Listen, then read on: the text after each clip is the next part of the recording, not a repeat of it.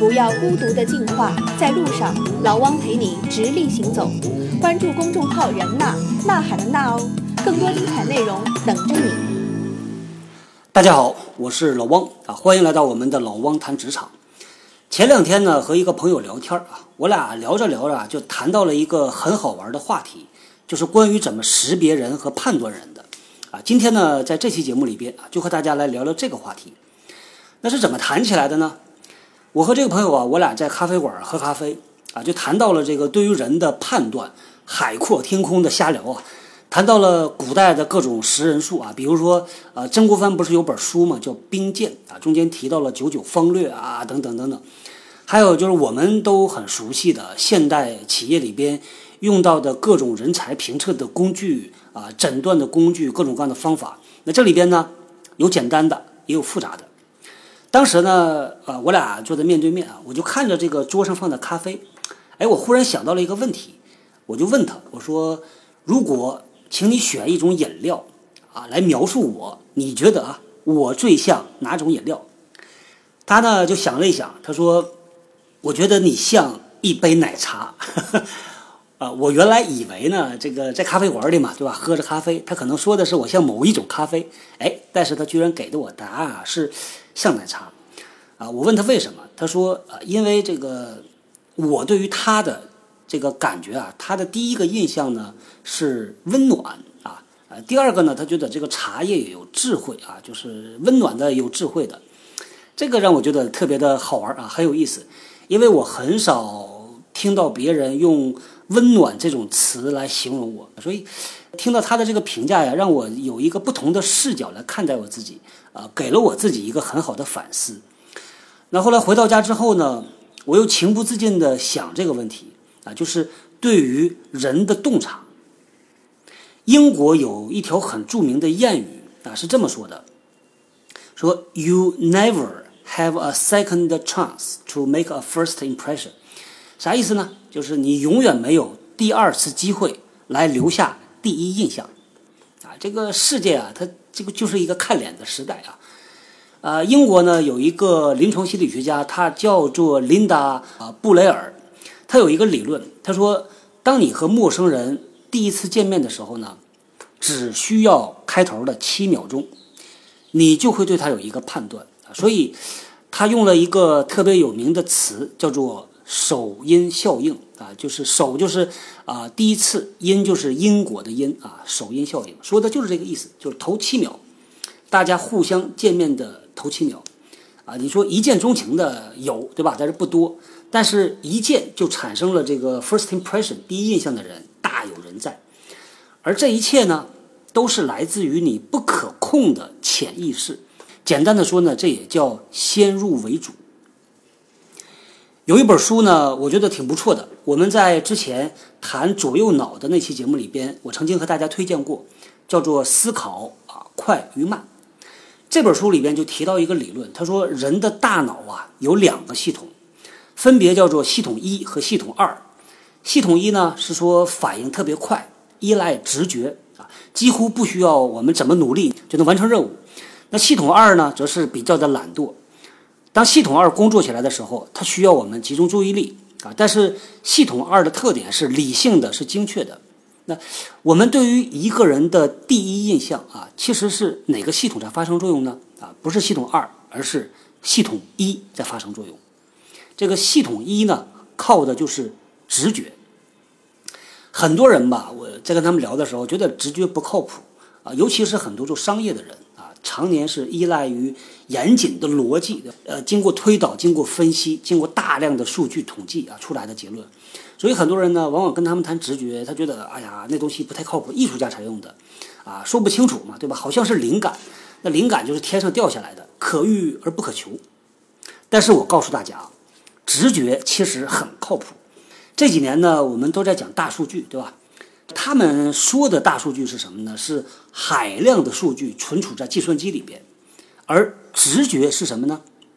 直觉其实就是我们每一个人在你过去几十年的这个生活经历里边，你获得了亿万条信息啊，还有巨大的海量数据，它储存在我们记忆的深处，因为这个数据的量啊实在是太庞大了，以至于呢，我们没办法用大脑的逻辑思维系统去处理它啊，也就是你不能用系统二去处理它啊。如果你处理它，一定会疯掉的，因为量太大。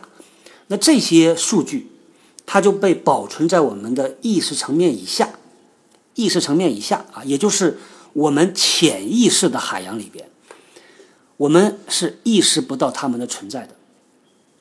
每一个人呢都有潜意识，对吧？如果你去研究心理学的话，还有集体潜意识啊，就是你祖宗八代传下来的啊，这个 DNA 传下来的。那怎样才能够访问到这些潜意识层面里边保存的这个大数据啊，这个海量数据呢？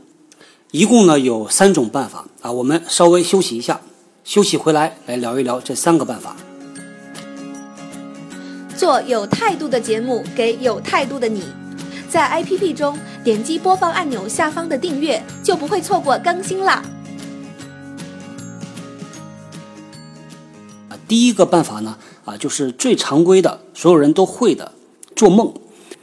当我们睡着之后呢，啊，我们的逻辑思考、判断、分析啊，全都停止了，这个意识层面啊，停止工作了啊。这个时候呢，你潜意识里边的东西啊，才有机会浮现出来，用梦的方式啊，跟你对话。第二种方式呢，发生在你清醒的时候，啊，当你的意识层面在起主导作用，你时时刻刻在做分析判断的时候，这个时候从潜意识里边露出来的啊，那一点点只言片语那个信息的碎片，它表现出来的啊，就是直觉。通过系统一来访问潜意识层面里边的大数据形成的直觉啊，这是第二种方式。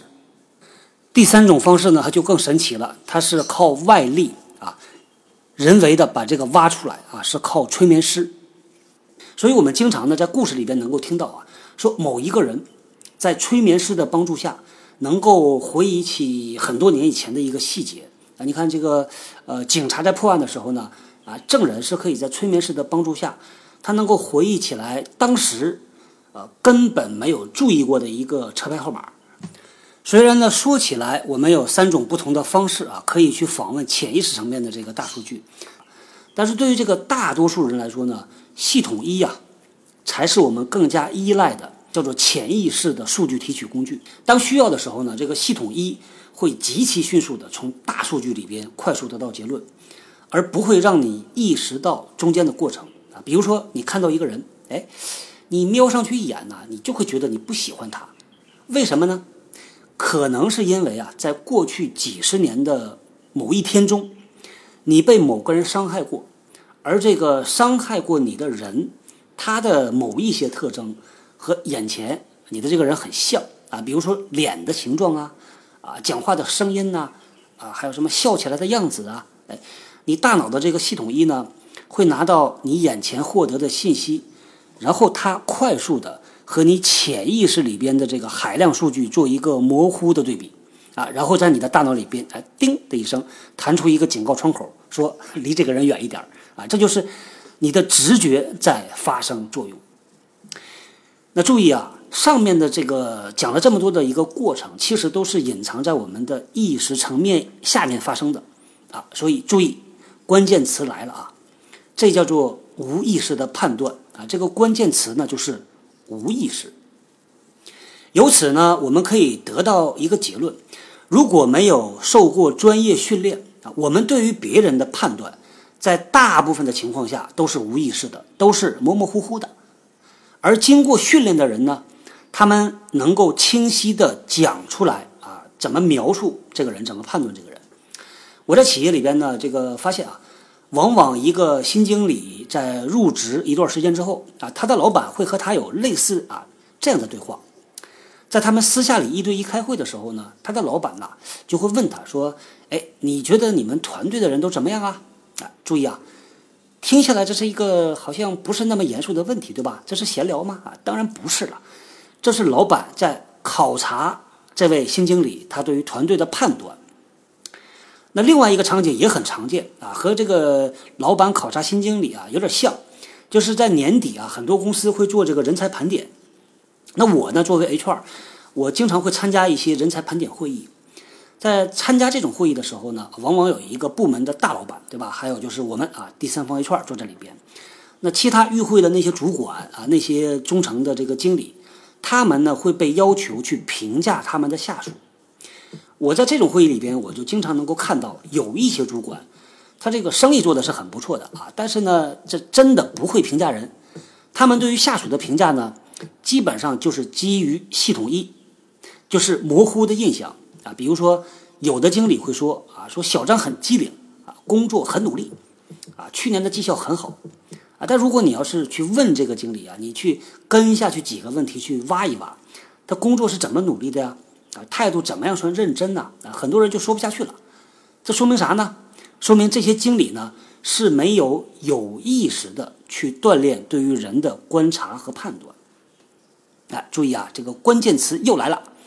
在企业里边呢，对于人的判断和识别，不能仅仅靠这种模糊的第一印象啊，这种无意识的印象，而要靠有意识的去观察啊，尤其是带团队的经理。带团队的主管啊，那对于那些不带团队的人来说呢，其实你早晚你要带人的，对吧？所以这个能力是早早晚晚啊要这个具备的。想要你就得不到。老汪和喜马拉雅联合推出的喜见轻课，碎片的知识，系统的学。我们这一期的节目标题啊，叫做“五味识人术”。啊在我们进入到这个话题之前呢，啊，我们先插一杠子啊，先简单的说一说刚才提到的这个问题，就是作为团队管理者，你可以从哪几个方面来判断人啊？很简单，呃，你把一只手伸出来，五个手指头就可以数过来。第一，这个人的能力怎么样？他擅长什么和不擅长什么？比如说，有的人擅长执行，有的人擅长策划，对吧？有的人擅长创意，点子特别多。那第二。这个人的驱动力是什么啊？这个不用说驱动力这么拗口的学术化的词啊，你就说他干什么样的活来劲，对吧？比如说呢，有的人他属于价值驱动的啊，就是遇到他喜欢做的事儿，你根本就不用去催他，他自己跑得比谁都快啊，可以加班加到很晚啊，他劲头很足。但是反过来，当遇到他不喜欢的事儿的时候啊，他是能推就推啊，这个别人要推着他，他才往前跑。没热情呢，做的就得过且过了。第三个方面呢，是他的职业方向是什么？下一步他要朝哪个方向发展？那第四个方面啊，作为主管，你打算怎么去发展他？第五个，作为主管，你打算怎么去用好它？啊，这就是五个方面。那简单归纳起来呢，叫做能力、意愿、职业、管理和培养。本来呢，这个我觉得不太好记啊，我还想给大家想一个顺口溜出来，便于记忆嘛。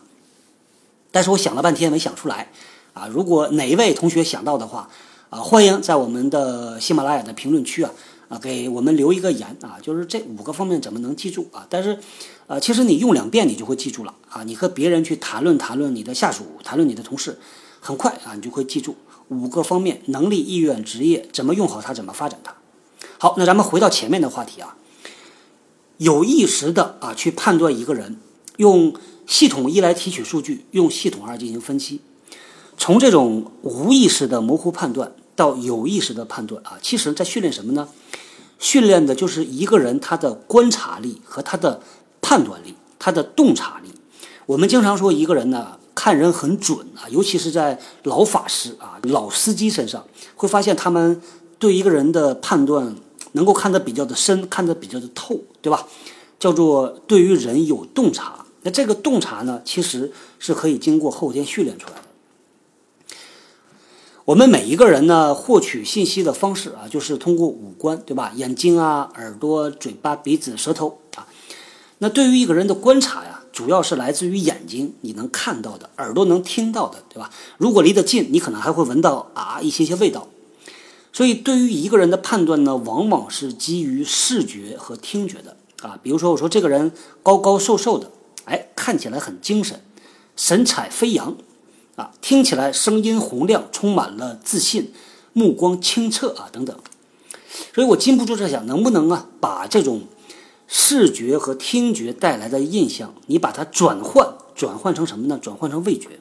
注意啊，我这里用的一个词叫做转换，也就是用另外的一种感觉来替代这种感觉。我把这个方法呢叫做感官置换啊，感官置换在文学上呢，其实也有个专门的名称，叫做通感。通啊，就是共通的通；感就是感觉的感，也叫做移觉啊，移动的移啊，觉察的觉，移觉。比如说呢，朱自清啊，在我们课本里边有一篇文章叫《荷塘月色》啊，不知道大家记不记得？里边有一句话说：“微风过处，送来缕缕清香，仿佛远处高楼上飘渺的歌声似的。”哎，你听啊，这个把清香和歌声联系在一起了，这就是通感嘛。啊，古代有一个人叫宋祁，他写了呃一首词，其中有这么一句啊，叫“红杏枝头春意闹”啊，这个词非常非常的有名，在古典文学里边，因为它是一个通感的典型代表。这个“闹”最后一个字啊，热闹的“闹”用的就很传神。我看到呢，这个钱钟书曾经写过一本书，专门研究这个通感，这个书的名字啊就叫做《通感》。啊钱钟书呢，他就专门分析过这句话，这句诗叫“红杏枝头春意闹”啊，这个“闹”字，他说呢，用“闹”这一个字，就把这个事物从无声的啊，没有声音的一个描述状态，哎，一下描绘的好像有声音了。你在视觉里边，好像获得了听觉的感受，哎，这个特别有意思啊。你看，在我们的日常经验里边呢，视觉、听觉、触觉。对吧？还有嗅觉，还有味觉，往往呢可以彼此打通。比如说颜色啊，好像你可以跟温度联系起来啊。声音呢，你可以用形象来描述啊。比如说我们平时说热闹、冷静，对吧？我们用热和冷来描述这个声音啊，安静啊还是嘈杂呀，对吧？用温度来描述声音。还比如说。你说一个人笑得很甜，这个甜是什么？甜是味道，对吧？但笑呢，是你看到的和听到的，哎，用味道打通了感觉啊，挺有意思的啊。这就是通感啊，也叫做感官置换。好，那咱们回到五味食人这个话题，我们是不是可以用味道来重新定义和描述对于一个人的感觉呢？来描述对于一个人的判断呢？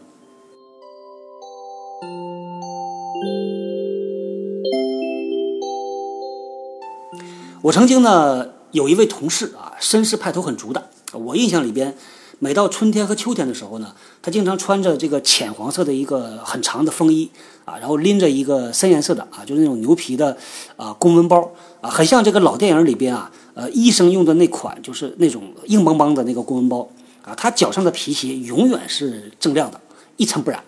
而且每次到了下雨的时候呢，他会带着一个长柄的。呃，很厚的、很大的那个黑色的大伞啊，讲话的时候慢条斯理，啊，喜欢爵士乐，而且他对于很多事儿都有独特看法。哎，这么一个人，如果让我用一款我熟悉的饮料去形容他，我第一时间呢想到的是什么呢？就是不加糖啊、不加奶的黑咖啡。哎，你看啊，我前面描述了这么多的特点啊，到最后呢？其实只用这么一句话啊，就把所有的感觉综合起来了啊！不加糖、不加奶的黑咖啡。那这种描述人的方式，我把它叫做五味识人法啊。味道啊有千千万万的，对吧？但是呢，这个基础的味道无外乎那五种：酸甜苦辣咸，对吧？其实各种味道呢，都是这五种基本味道组合在一起的而已。如果呢？有一种味道，这个特别强烈，而且很单纯啊。这个饮料可能就只有这种味道，我觉得那就不叫饮料，对吧？那叫调料啊。比如说酸啊，只有一种酸的味道，那叫啥？那叫醋，对吧？如果只有辣的，那叫辣椒油；只有甜的，那叫糖浆啊。我们一般去喝饮料啊，无论是咖啡呀、茶水呀，对吧？豆浆啊、可乐啊、红酒、红酒、白酒，总有一种是最强烈的味道。哎，当你去慢慢品的时候，你一定还能品出来啊，其他的各种味道。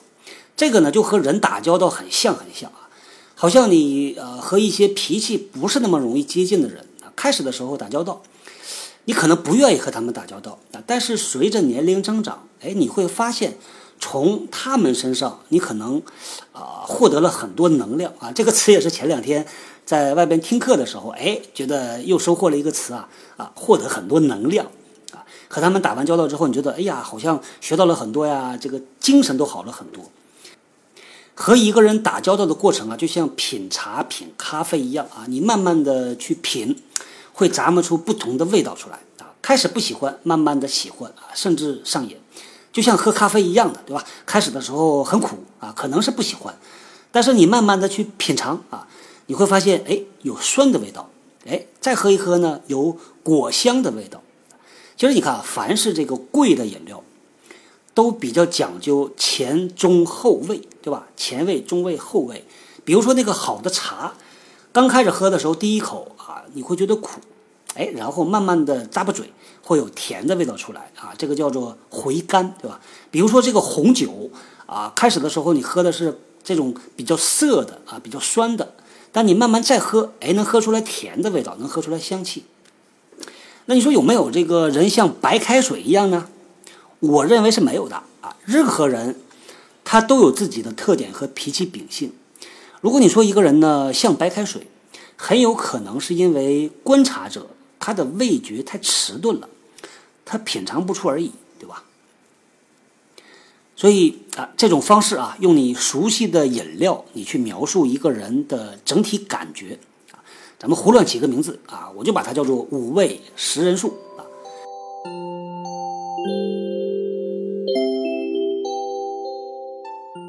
那你说一杯饮料能够给你带来什么样的感觉呢？对吧？有的烫手，有的温暖啊，有的冰凉啊。比如说热咖啡、冰咖啡啊，这叫温度啊。有的饮料拿在手里边啊，喝一口觉得苦啊，有的甜，有的酸，对吧？这叫味道。那有的清淡，有的刺激啊，就像可乐和茶水，对吧？喝起来口感不一样啊。像白酒和黄酒也不一样，这叫啥呢？脾气秉性，对吧？口感。那有的呢就比较单纯，比如说茶水啊，里边就是茶和水，一眼你就能看出来有什么。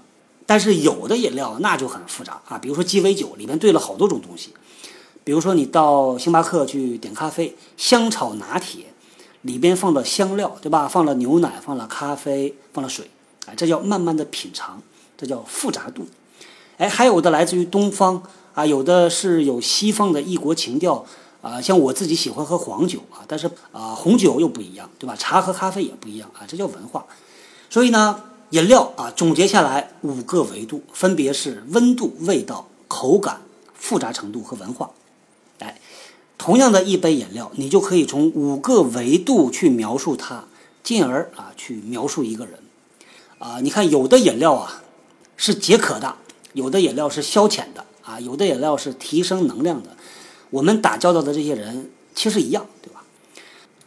那说到这儿呢，咱们来做一个小练习啊。我来说说几种常见的饮料，各位呢，你来听听看。你听到我的这个描述啊，你能不能想到啊？马上想到身边有哪一个人？哎，就这个样子。好，咱们来试一试啊。比如说，一杯冒着热气的绿茶，一杯星冰乐啊，一杯冰橙汁儿。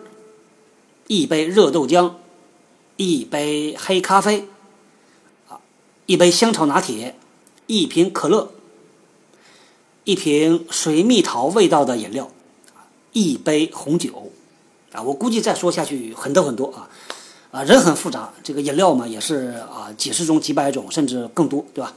那这种用感官置换的方式来描述和评价一个人。它不是科学啊，它只是一个工具，啊，只是一个方法而已。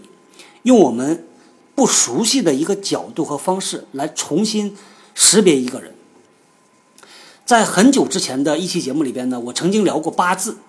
那段时间呢，对于这个五行啊、八字啊，我非常非常的着迷啊，而且还录过几期节目。这个大家如果去听，可以发现那是我很早期的节目啊。包括讲话的技巧啊，录的方式啊，都非常的不熟练。我现在我已经听不下去了啊，因为质量实在是不好。那先不说这个五行八字是不是伪科学，对吧？但是呢，沿着这个五味十人法，这个就让我想到了什么呢？哎，五行理论，就是金木水火土啊这套东西。那因为五行呢，我记得很清楚啊，它对应了有五色。还有五味，还有五脏啊，它对应了好多呃五的东西，哎，这就其实有点意思了。也许呢，我们沿着这条路继续琢磨下去啊，他没准能搞出一个啥方法论出来。我在网上搜索了一下，我发现呢，好像没有这方面的文章，也没人搞这东西啊。我只是呢，觉得很好玩，很好奇。那这样，我打算呢，发起一个临时微信群，啊，对这个话题感兴趣的朋友啊，可以我们一起来聊一聊啊，这个就是瞎聊吧。那怎么做呢？可以在我们的人呐微信公众号里边啊，你去加一下我们的助手同学啊，知小娜，加为好友，然后请他啊把你拉到我们的微信群里边，我们在这个群里边再继续来探讨一下啊。如果用味道这种方式啊，用饮料描述这种方式，五味食人法，能不能去啊发掘出更多更好用的，可以实际拿来应用的这个方法或者工具啊？包括呢，听听大家对这个话题有什么感受啊？我挺期待的啊，我觉得会很好玩啊。如果我们要是研究出啥东西出来，我们再回到节目啊，把它拿出来和大家继续分享，来继续聊这个话题。好，那关于这个话题呢，咱们就先聊到这儿啊。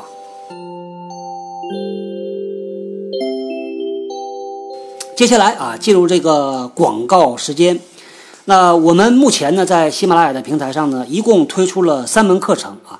第一门课程呢是讲这个面试和招聘的。第二门课程呢讲的是在职场里边核心的三十条职业能力啊，包括怎么发展一个能力啊。这个能力具备的行为表现是什么？不具备的行为表现是什么？以及呢，你不具备这个能力的原因可能是什么？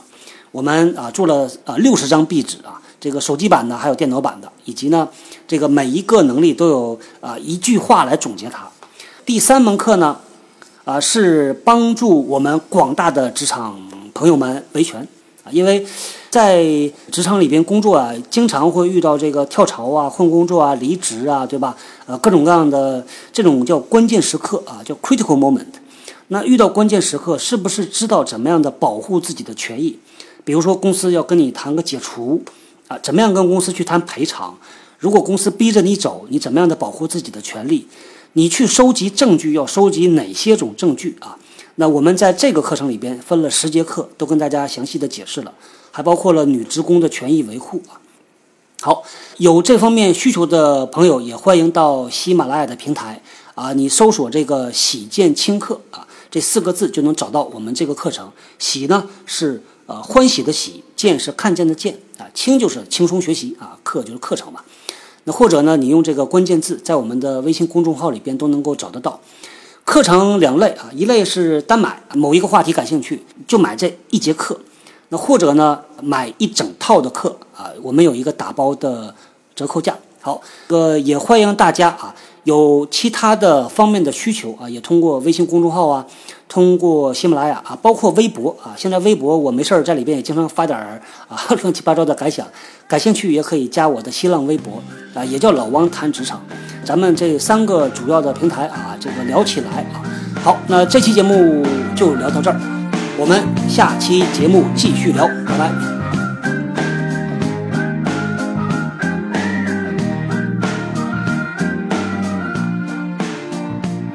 本节目由执剑团队诚意制作，团队打造的执剑 Hotline 也可以通过人纳公众号一键进入，已经有超过两千名的小伙伴加入，在这里，让真实的职场人解决你。